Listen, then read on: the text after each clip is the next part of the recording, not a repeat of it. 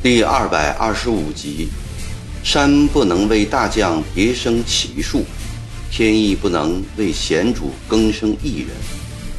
播音：微信哥。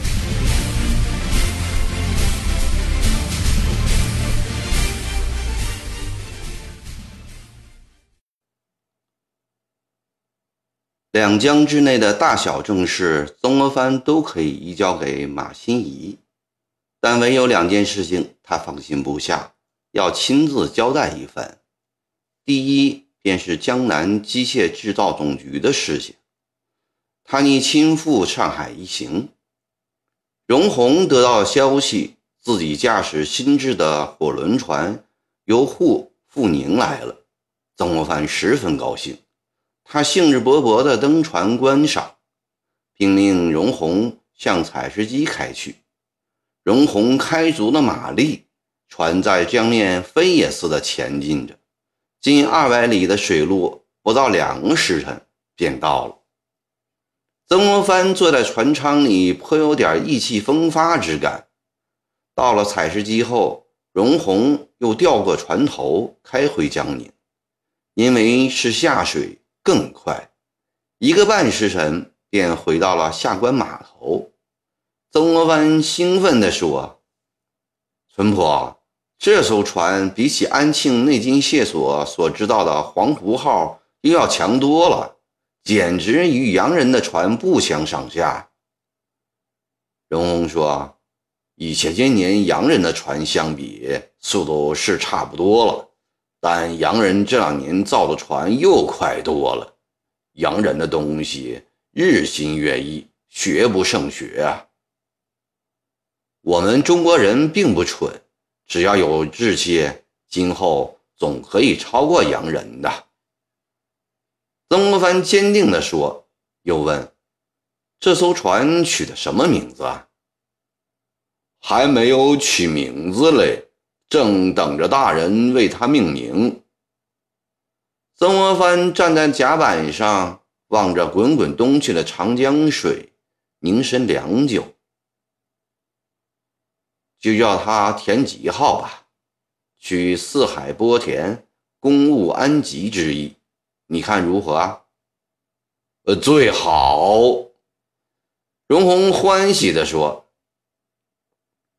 淳朴，我此去直隶，最令我挂系的就是上海机械制造总局，它还刚刚上轨道，并不成熟，在中国建机械制造局。”是我曾某人办的一桩破天荒的事，他也可能成功，也可能不成功，说不定今后还会招致众多的非议。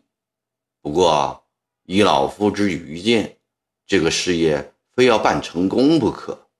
中国的徐图自强，只能召基于此。淳朴，我看中你，主要还不是因为你留过洋。与洋人熟悉，而是看中你的能吃苦、性格坚毅。你千万不要辜负我的期望。今后不管有千难万难，你都要把这件事情坚持办下去。你尚年轻，今后的日子还长，是可以看到成功的一天的。老夫却不一定能看得到了。曾大人。卑职感曾大人知遇之恩，也深知此事重大，卑职一定尽力办好。荣宏办机械制造业已经五六年了，先前是满腔赤子之心，恨不得两年三年就把美国、英国的全套机器搬到中国来，让国家立即强盛。这些年来，他在办事过程中。深感处处棘手，步步难行，多少次都想甩手不干，但最后还是挺了下来。他本想向曾国藩吐一肚子苦水，听曾国藩这么一说，便不敢再讲了，只好硬着头皮把总督交给的担子担起来。淳朴，我知道你有难处。曾文藩已经从“尽力办好”这四个字当中，知道荣鸿的艰难。老夫活了五十多岁，经世不少，知天下事有所激，有所逼，而成者居其半。困难之处，正可看作是激励和逼迫。你拿张纸来，我送你两个字，作为暂时分别的留念吧。荣鸿急忙拿出一张随身携带的棉料成文纸，曾国藩写下两个大字“患难”，又在旁边写了一行小字：“余将复直隶，书此二字送淳朴，以致相交于患难之时也。”写罢，亲手把纸递了过去。荣鸿激动万分。打开从美国带回的牛皮箱，将它珍藏于箱中。后来，荣鸿定居于美国，西方有人愿以十万美金买下这幅字，荣鸿断然拒绝了。当然，这是后话了。第二件事是金陵书局，传山遗书的印装即将产世。道光十九年刻的《书经拜书》《春秋家说序》，因错额较多，而稿本王家又不慎被烧。曾国藩便托刘坤在京师文渊阁抄书，前几天也已送到江宁来了。他又挤出了时间，亲自为《传山遗书》的印刷做了一篇序，现在都一并交给书局。赶快刻版，不用他操心了。只是还有一大批洋人的译书和国内奇儒的书稿，还在等待着刊刻。曾国藩亲自到书局去了一趟，见设备简陋的书局里堆放着一叠叠刻印俱佳的传山遗书，他欣喜地翻阅着，把书凑近鼻子边，贪婪着闻着。觉着油墨喷出的气味真香。陪同一旁的欧阳兆雄笑道：“哈哈，前人说唐诗可以佐酒，你也真像要把这本书吞掉了似的。”小真兄，不瞒你说，我现在最大的心愿，便去摒弃一切世事，学当年李叶侯那样，到深山老林里去。住一间茅屋，读尽天下书啊！曾国藩说着，那神情极为的虔诚。那可真是一种绝大享受啊！可惜呀，你没有那个福分。哈哈哈！欧阳兆行大笑着，曾国藩也笑了。离开书局时，曾国藩拉着老友的手，语重心长地说。传承宫的书印的差不多了，这是一大工程，你我都实现了奉愿。其他存局的译稿也都要刻印出来。洋人机巧之心，造炮造船的奥妙都在这些书里面。要想使中国富强起来，就非要读这些书不可。至于那些奇儒们的著作，也是一生心血所在。他们大多清贫，无力父子。我们不印，他们将抱恨终生，学术成果也就会湮灭。所以也得刻印出来。马古山若是不支持，你就写信给我，我给你汇银子来。欧阳兆雄感动地说：“笛声，我和你的心是相通的。你财大，干大事。”我力小办小事，总之都要为世人做点有益之事。你放心去直隶吧，我之余生便在此书局了。只要有我在，金陵书局就不会关门。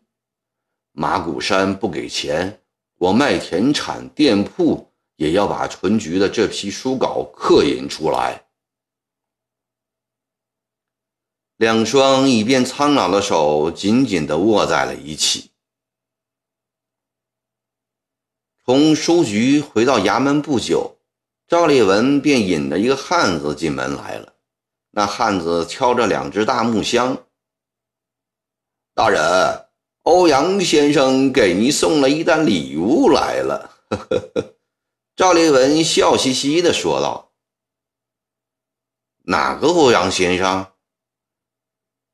曾国藩皱起了眉头说：“你叫他挑回去，什么礼我都不收。”还有哪个欧阳先生？就是书局的小陈老丈啊。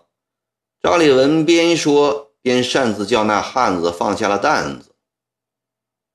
他送我什么礼物？我刚从他那里来。曾国藩疑惑不解地问道。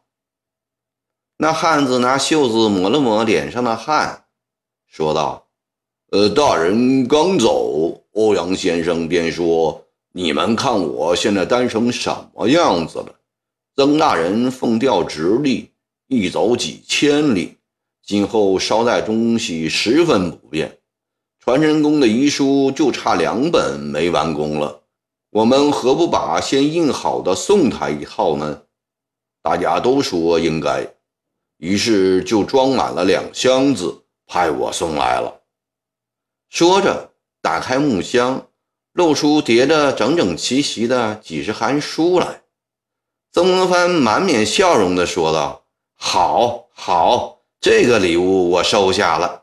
你辛苦了，到大厨房里吃过饭再走。”那汉子出门后，赵烈文帮助曾国藩将书一函一函地拿了出来。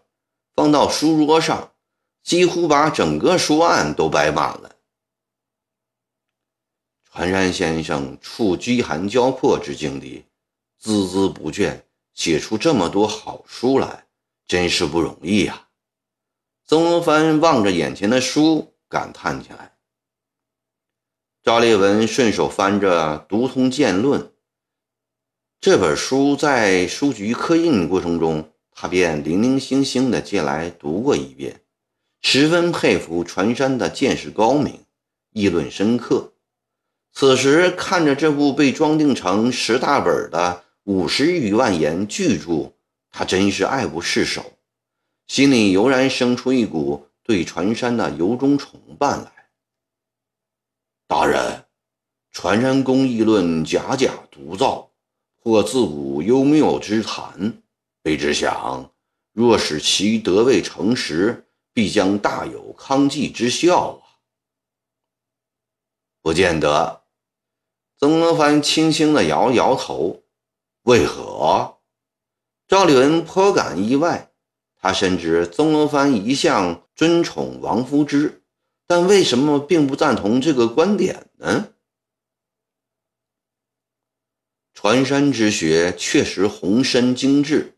但也有择贤偏客，比如对人的评价，求全责备的多，宽容体谅的少。若让船山处置国事，天下则无可用之人了。曾国藩离开了座位，在书案前走了几步后，又说：“作文与做官并不是一回事儿。作文以健身识红为佳。”立论即使尖刻偏颇点儿也无妨，因为不至于伤害到某一个人，也不去指望他立刻收到实效。只要自圆其说，便是理论。运笔为金，自成大将。做官则不同，世事纷繁，人心不一，官场复杂，尤为微妙。实践固要宏深。行事更需委婉，曲曲折折，迂回而进，当行则行，当止则止，万不可成才使气，只求一时痛快。历来有文坛上之泰山北斗，官场上却毫无建树，甚至一败涂地者，盖因不识此中差别耳。赵立文不断的点头称是。过了一会儿，曾国藩感慨地说：“世上之人，其聪明才力相差都不太远。此暗则彼明，此长则彼短，在用人者审量其意而已。山不能为大将别生启目，天亦不能为贤主更生一人。大哉，宰相之论也啊！赵立文不由得高声赞叹道：“惠婆，你怎么可以出其不意？”攻其不备呀！哈哈哈哈曾国藩哈哈大笑了起来，心情十分的快活。卑职跟随大人多年，素日里听大人谈经、谈史、谈人物，所获甚多。有时我想，若是把大人这些话都整理出来，刻印成书，必然对世人大有启发。赵立文真挚地说道：“他其实已悄悄地这样做了。每次和曾国藩谈话之后，他就赶紧记在当天的日记上，尽量做到不漏一句，不走一丝模样，把他们原原本本的留在纸上。曾国藩多次和他谈静的意义，从春秋的诸子百家。”谈到宋明的程朱陆王，把镜子的学问阐发得淋漓尽致，说的赵烈文如醉如痴。他于是自号能静，将书斋命名为能静居，其每天的日记也随之叫做能静居日记。这部能静居日记已记了二十年了，其中。就有不少曾国藩的言论。